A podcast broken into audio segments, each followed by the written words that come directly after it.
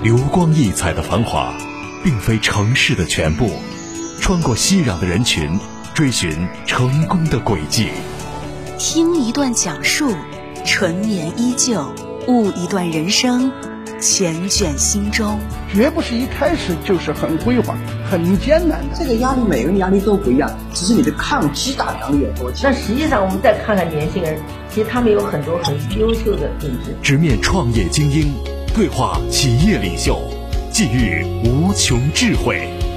都市精英的冷暖人生，让有影响力的人影响都市人的生活。欢迎大家在每周六晚的八点半到九点准时锁定 FM 一零五长沙新闻广播《都市精英的冷暖人生》。大家好，我是华荣。三十岁之前，你如果问我最喜欢什么，我会说工作是我唯一的乐趣。如今你再问我喜欢什么，我会毫不犹豫地说，精致美好的生活是我所追求的。如今的邹源简单通透。浑身散发出自信、优雅、魅力的光芒。他告诉我们，有些事不是因为有意义才去做，而是因为去做了才有意义。他热爱生活，用对生活极致的态度换来了光彩夺目的自己。左手雪茄，右手生活。今天的都市精英的冷暖人生，让我们共同走进自由光线创始人邹源，感受他的大家风范。幺零五的听众朋友们，大家好，我是自由光线雪茄俱乐部创始人邹源，都市精英的冷暖人生。今天邀请大家来听一听我和雪茄之间的故事。出生于八十年代初的邹源热情开朗，回忆起童年生活，他满脸笑容。他告诉我们，他的成长是幸福快乐的。童年假小子的性格让他天不怕地不怕。敢拼敢闯敢冒险，他学过音乐，骨子里有着一股天生的文艺范儿。他热爱文字，喜欢用笔写下他的人生经历，在他文章的字里行间中透露着他对生活的态度。应该说我是八十年代初第一波的独生子女的人群。其实作为我们这一代来说，应该没有说七十年代的生活那么艰苦。相对呢，家庭的条件和童年的经历，可能生活。比上一代人，我觉得会优越很多。我是来自于四川的宜宾，万里长江第一城，也是出名的酒都。我是在教师大院儿长大的一个孩子，小时候就是个特别调皮的一个小女孩，看上去也像一个假小子。十二岁之前的童年生活，家庭的教育对我是放任自流，让我野蛮去生长，所以我觉得我是收获了一个非常快乐的童年。我所在的教师大院儿是我们那儿最好的中学。就是因为小学呢很调皮，当时没有考上我们最好的中学。我是属于教师的这个子弟嘛，当时就以艺术特长生进入了我们这个中学。就是我们身边所有的人就会发现，我到了中学以后跟小学就完全变成了两个人，非常兴奋。一直到大学都是属于还是乖乖女啊，优秀学生啊。优秀学生干部啊，学校的这种文艺骨干啊，因为当时到这个中学，我学了两年的音乐，还是你会在那两年的熏陶里面，你具备了一些可能以前你不拥有的这种文艺的那个天分吧。读大学的时候，应该说是我们学校唯一的大一的文联部的部长。可能是因为性格吧，倒不是因为才艺多么出众。因为你到了学校，你做这种学生干部，除了考量你的专业能力以外，其实我觉得更多是考量你的一个人与人之间关系的处理和一个综合协调的一个能力。其实跟经营企业还是一样的，异曲同工之妙。应该说，从中学开始到大学，具备了一些入到这个社会以后工作的一些技能吧。二十四岁开始创业的邹源告诉我们。可能自己骨子里就是一个生意人，从小深受爷爷白手起家的影响，邹源知道自己想要的生活是什么样的，也清晰的明白，如果想要获得自己想要的生活，就必须靠自己的双手去拼搏，脚踏实地的去努力。因为我是二十四岁我就开了第一家公司，就是我一直认为我骨子里面就是一个生意人，因为我爷爷是我们那儿的十大行商之一，就是在。解放前那个年代，就他真的就是从白手起家，因为四川有很多茶馆嘛，从这种茶馆的学徒到我们当地非常大的这种，当时还没有企业家这么一说，应该说当时的这种行商，就是在他们那个年代最繁华的一条街。我们家那些老一辈邻居跟我说，他说你们家可以晒花生的时候，就把我们最繁华那条街全部晒满。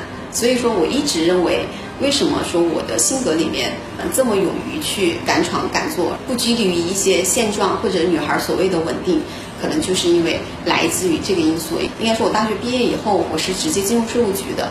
自己上了两个月班，觉得这不是我想要的生活。就我自己在长沙择业了以后，还说圆圆你还是回来，就是到税务局比较稳定，又是铁饭碗。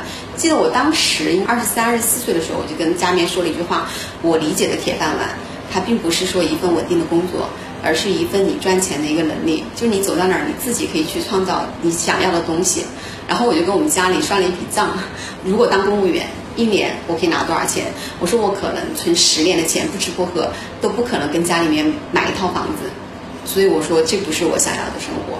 当然，我们有时候出来你去闯，你去创业，并不仅仅是以你能赚多少钱来考量，但是你最终达成这个目标，它是你的一种成就感。大学生活对于邹源来说也是丰富多彩的，法律专业的学习对于现在从事雪茄行业的他来说也是受益匪浅。他也更加明白什么可为，什么不可为，在这个特殊的行业，更加需要严谨、细致的态度和自我的约束力。我大学其实第一学历我是学的法律。其实我觉得这一点对我未来的整个从业，它是有非常大的帮助。就像我们说，就是您读书，其实你不是说具体你记住了某一类的知识让你来用，其实更多是让你具备一种思维的能力。所以说，我觉得我学法律的这几年，它更多是让我在以后从事工作过程中会更加的严谨。你会知道什么所为，什么可为，什么不可为，什么钱能够去赚，什么钱不能赚。对于邹云的奋斗人生路上，记忆最深的就是他在装饰行业的八年时间。聪明能干的他，在这个行业如鱼得水，成绩斐然。他的实力也被行业很多人看在眼里。对他而言，职业的发展并不是靠别人去给，而是要靠自己去争取。装饰行业这第一份工作也是我最后一份打工的工作。我觉得在第一份工作中，更多的让我。找到的东西就是坚持做一件事情，因为我记得我在工作第一年我就有很多客户。其实我进入到那个行业的时候，应该是属于业务精英类型，在行业里面很多人都知道我，也很不愿意跟我碰上对手。当时有很多客人跟我讲过，他说：“周远，他说你在这个行业很浪费，不应该在平台那么小的，他说不是你要所待的。”我觉得我可能是比较懒吧，基本上就是说你去找了一份工作以后，就包括我第一份创业，其实都不是。我主动说，哎，我要去干嘛？而是都是说我好朋友们拉着我说，哎，周远，我们一起成立一家公司吧。我就想着，反正别人打工也是打，自己打工也是打。所以我觉得第一份工作让我真正学会的就是坚持做好一件事。对于现在的邹元来说，他更加的乐观，也或者说他更加的豁达。回忆起当时在装饰行业奋斗的人生路，他说不出什么辛酸苦辣的事。仿佛一切过往的不开心都如过眼云烟，他的人生态度告诉我们：生活本就是简单的事情，我们应该有意义的活着，而不是永远在想已经失去和得不到的东西，而是应该把握当下，此刻在我们生命中不会重复，不会再来。装饰行业我觉得是一个非常累的一个行业，心酸了。对于我来讲，可能我这个人心态一直都比较好。我从来不会认为遇到的什么困难就会让你多么多么不容易，好像也从来没有这种想法。往下看看那些外卖大哥，谁没有自己的辛苦？我应该说，从毕业到现在，也许可能外人看来你会经历很多事情，就是是很棘手的，或者很麻烦的，或者让你很费脑筋的。我一直认为这就是人生常态，而且我觉得任何事情都有两面性。可能别人认为你是在这个事业到了低谷，反向来看。因为你到谷底的时候，所以你要去反弹，你会慢慢的变得更好。所以我倒是一直心态都比较好，特别是过了三十岁以后吧，还是活得很通透，就基本上没有觉得有什么非常大的困难，也没有觉得很大的心酸。就像我身边所有人都说，他说，呃，周总你是典型的鸡血姐，就每天跟打了鸡血一样的。二十六岁的邹元跟两个朋友一起选择自己创业，开一家装饰公司。这也是邹元人生路上第一次创业。第一次创业的酸甜苦辣，他都经历过了。对他来说，不管是心酸还是挑战，都是一种收获。敢拼敢闯的他告诉自己：年轻就不怕失败，只有无畏困难，才能得到收获。零七年就开始创业了，和两个美女开了一家装饰公司。呃，类似三十岁之前的年轻人敢想敢干敢拼的一个结果吧。呃，因为不是我先发起的要去创这个业，但是我当时我想了，我说我能不能输得起？我说如果这个公司亏了，或者是干不下去了，我能不能承受到后果？我记得我就当时我自己跟自己说了一句话：年轻没有失败，我无非就是付出了几年的青春，我觉得没有什么可以失去的。所以我觉得这是我当时本身干的时候就想好的，能够去面对任何的一个结果。就是第一次创业，其实。你会发现，就是现在的很多成功的企业家或者成功的这种所谓的老板，他都是一个连续创业者。没有谁能够保证第一次做一件事情的时候，他一定能够成功。可能你也不会去想你这个企业一定会怎么样。但是我觉得，可能你回望，就比如说你经历了第一段以后，你在第二段、第三段、第四段的时候，你回看你的第一段，其实更多就是为你的后面的创业做基础。它训练你的性格，训练你的管理的思维。训练你的协调，对外的一些连接，它其实是铸就你的某种能力。当然，很有可能就是你在第一个创业公司，如果说你做得好，当然它除了我所说的这些能力以外，它也可以帮你赚第一桶金。跨界进入烟草行业，对于邹源来说是一场八年后的华丽转身。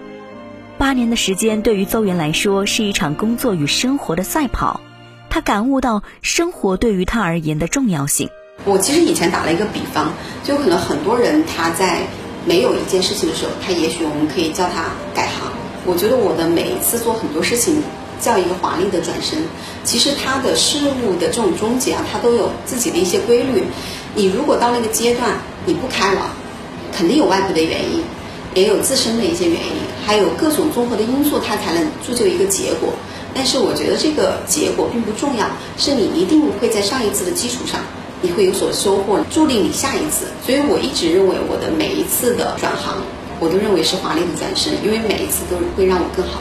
当然，在这个过程中，就跟我以前去区分，为什么说我不去找一份稳定的工作，选择一个更加的不确定的一个工作，就是觉得我一直认为，就是你的结果的控制是在于自己，不是在于别人，也在于你怎么来看待。每个女人从二十一岁到三十岁都是最美好的八年。其实，在那八年，我也有挺多收获，也有很多头衔，当然也有不好的，包括你经历人生的，你不管是从你的恋爱、你的这种家庭、你的生活、你的工作，可能都会经历好的和不好的。但是，我觉得这八年真正让我知道了生活是什么，工作是什么。可能三十岁之前，我觉得就是工作，没有生活，可能一切都是围着工作去转的。但是我觉得过了三十岁以后，我在想，人为什么要努力工作？我觉得努力工作难道不是为了更好的生活吗？如果说你工作以后你没有结果，你还是围着工作，那我认为这份工作是白做的。所以我觉得第一个八年让我更加想明白的就是，我是要为谁而活？就是为自己。你不能说牺牲了某一样去做某一样事情。所以我觉得应该说，在这八年以后，三十岁以后，我会更加懂生活。更加会工作，在平凡中见悟世间哲理，在逆境中涌现睿智超群，在韶华里洞察百态人生，听不一样的人生态度，看不一样的奋斗历程。他们引领着行业发展的方向，他们影响着都市人的生活，让更多的人。为理想而拼搏，让更多人为梦想而奋斗。都市精英的冷暖人生，与理想并肩，与梦想同行。闪耀光芒的背后，有你，有我。人生总是充满着无限的可能。邹源是如何与雪茄相遇，并对其抱有极大的热忱？都市精英的冷暖人生，让我们继续走进自由光线创始人邹源，听一听他在雪茄行业的人生路。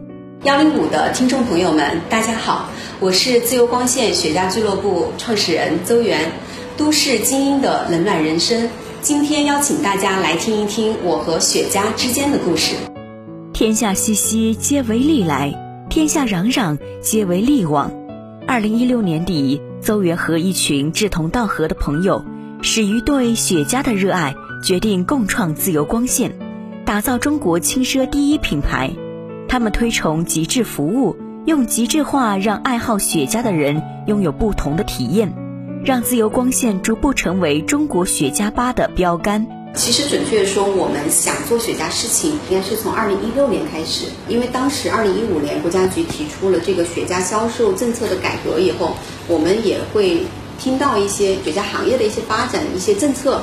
一六年我们就下定决心要做这件事情，因为它的这种销售的政策跟卷烟的销售政策完全有不同的。因为我们对行业的了解，知道目前的中国的雪茄品牌，它是还在起步阶段，完全是没有发展起来的。其实被国外的这些古巴雪茄品牌和非古的品牌，其实还是打压的比较厉害。我毕竟之前在烟草行业也有这么长的时间，我们认为我们是有情感来做这件事情的，认为就是可以帮助中国雪茄品牌来做一些这种市场的推广、宣传，然后告诉大家雪茄文化是什么，中国的雪茄它的一些特点、它的品牌。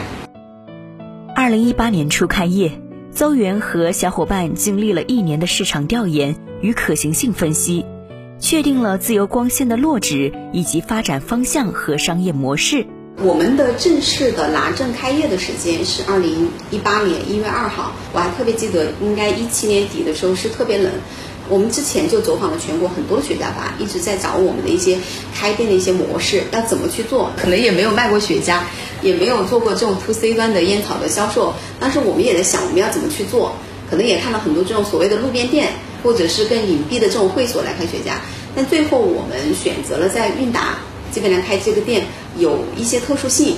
第一是因为雪茄它毕竟还是属于一个高端消费的一个代表，就是它会有对环境的要求。一般的这种路边店的话，我们认为无法承载这种雪茄客群。那如果说作为商场呢，因为雪茄的文化没有普及，你去商场开个店，它没有办法去体验，所以你也没有办法去营销。所以当时我们就在韵达中央广场这边，我们找了就是一个场所，认为既可以做陈列，然后又可以体验相对的一定的私密性的一个地点来开。这家店呢，也是应该说湖南省第一家持证的专业的雪茄俱乐部。为了打造场景化的营销体验区，在二零一七年冬季最冷的一天，邹元和团队冒着纷纷扬扬的大雪，用了十六个小时把八个不锈钢展柜吊上了楼。二零一八年初春，自由光线正式运营了，全年开启了近五十场高端中式雪茄品鉴会，并于下半年完成了第二店的选址和筹备工作，成为长沙唯一入驻奢华酒店的。专业雪茄俱乐部，刚开始也是我们遇到可能现在觉得挺苦的一件事儿吧，因为当时就好像最冷的一天也是下雪吧，因为我们那个柜子比较大，但是进不来。我记得早上八点钟我们就去物流，一直搞到了凌晨三四点钟才把几个柜子搞上来，可能这是唯一你能够让我想到。就可能稍微心酸一点的，就是这个吧。就真正来理解，也不觉得是心酸，有时候还觉得哎，还挺可爱的。就是在那个过程中，你会经历这些事情，因为实际上你在筹备每一家店的时候，都会遇到问题。因为我在公司主要做的就是背后的一些事情，比如说我们销售前端都是由我们同事去负责。你像我们目前是有五家店，就相对于我们每一家店的前期的筹店的工作都是我在做的。实际上，类似的这种柜子遇到极端的天气，或遇到装修啊过程中什么问题，你在每个店筹备的时候都会遇到。我觉得更多对于我来讲，每一件事情都还挺快乐的，也还没有觉得有什么事儿能够让你有多心酸的。因为目前我们做到了行业的领先，肯定会遇到很多事情，比如说你来自你的对手或同行对你的一些打击。但是呢，就像我们老大说的，因为我们是要做家百年老店。我们从不在意一城一池的得失。你可能现在看这件事情，哎，你还挺愤怒的。但实际上，你放到历史长河，其实根本就不算什么。可能真正让我来回忆的话，就是因为有了这种心态，反而觉得没有什么事儿能够让我去觉得去心酸，或者是能够过不了这个坎，好像也没有。更多回忆来，还觉得挺开心的。问及自由光线的盈利模式，邹元告诉我们。现在的盈利模式很难解释我们的行为，我们只是看看能不能通过诚信和创新，创造更多的可能性，成就一个属于中国的轻奢品牌。无论做得好和坏，时间都会给你一个客观和公正的评价。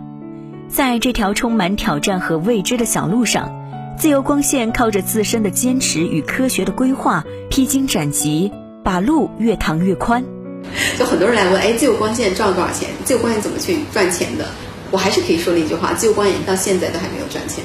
因为为什么？我们不是说本身不赚钱，是因为我们的目标不仅仅是去卖雪茄，因为我们一直在投入，投入为我们未来的这个周边产品的开发和品牌未来的一些发展，我们付出了比别的雪茄吧更多的东西，所以才不会去盈利。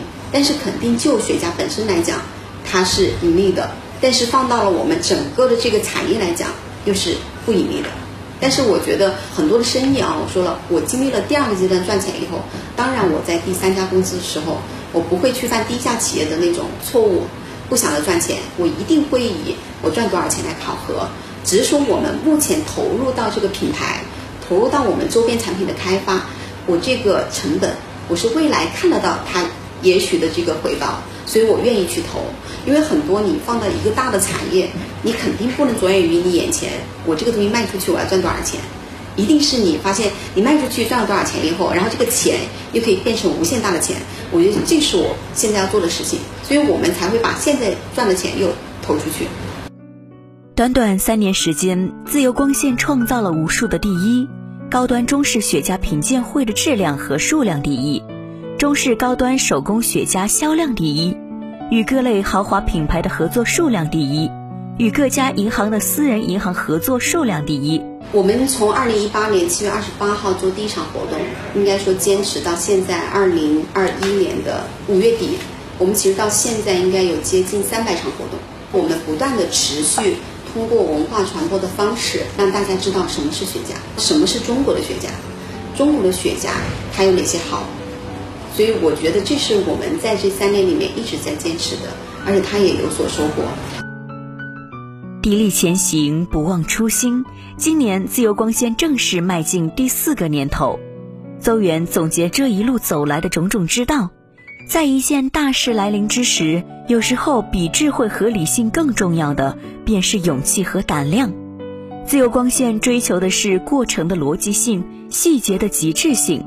不计较一成一池的得失，每一次的结果只是为了修正路径，追求极致。我们定位是做高端人群的生活方式，我们售卖的不仅仅是雪茄，我们更多是告诉高端人群，你可以让自己的生活怎么的更加的优雅。所以，我们应该说雪茄相关的周边的这个生活方式都是我们可以售卖的。我们另外的有一个店，像我们河西的长舍店，我们定的就是我们的生活体验中心。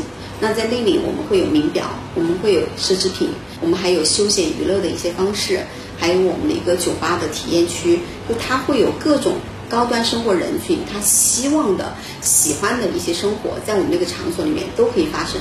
对于品牌的未来，我觉得第一肯定是要做到不死吧，对吧？因为我觉得跑到最后的才是赢家。做品牌、做企业，它绝对不是一个。短跑，它一定是一个长跑。就像我请教过，在我们这个行业，烟草的一个顶级大牛，怎么去做品牌？他说就是时间和坚持，看谁能够做到最后。所以我认为，就是我们从来不求我们这朵小浪花能够在一时激起多么大的浪，但是我们希望我们一直能够到最后。我说了一句话，我说我希望到我八十岁的时候，满头白发的时候，还能很优雅的。帮我的客人点一支雪茄，陪他抽完一支，然后聊一聊，哎，我们之前的一些故事。我觉得这是一个作为轻奢的一个品牌最好的一个状态。邹源告诉我们，在自由光线的经历和成长远比成功重要。努力过，拼搏过，全身心战斗过，就是一种收获，一种胜利。团队成员不是因为自由光线是什么、有什么、给了什么才去奋斗努力。而是因为大家有了彼此的信任，有了共同的梦想，有了实际的行动，才有了自由光线这么长时间的跨越式发展。我觉得我们公司的员工最大的一个特点啊，不是因为有什么而相信，而是因为相信了有什么其实，在作为我们一直定位我们是一家奢侈品公司的话，作为我们的团队来讲，我们的收入不会低。但是呢，作为公司的管理和考核，你新进入的人员，他不可能马上你就会让他有高薪，他也会有一个成长的过程和薪水成长的一个过程。所以说，我们一直说那句话，就是你要先相信公司。你要先进到这个行业，你要先沉淀，你要先付出沉没的成本。我们非常幸运的就是，就是我们一直在公司的这核心的团队，从来就没有离开过，一直都是无怨无悔的在跟着公司一起付出。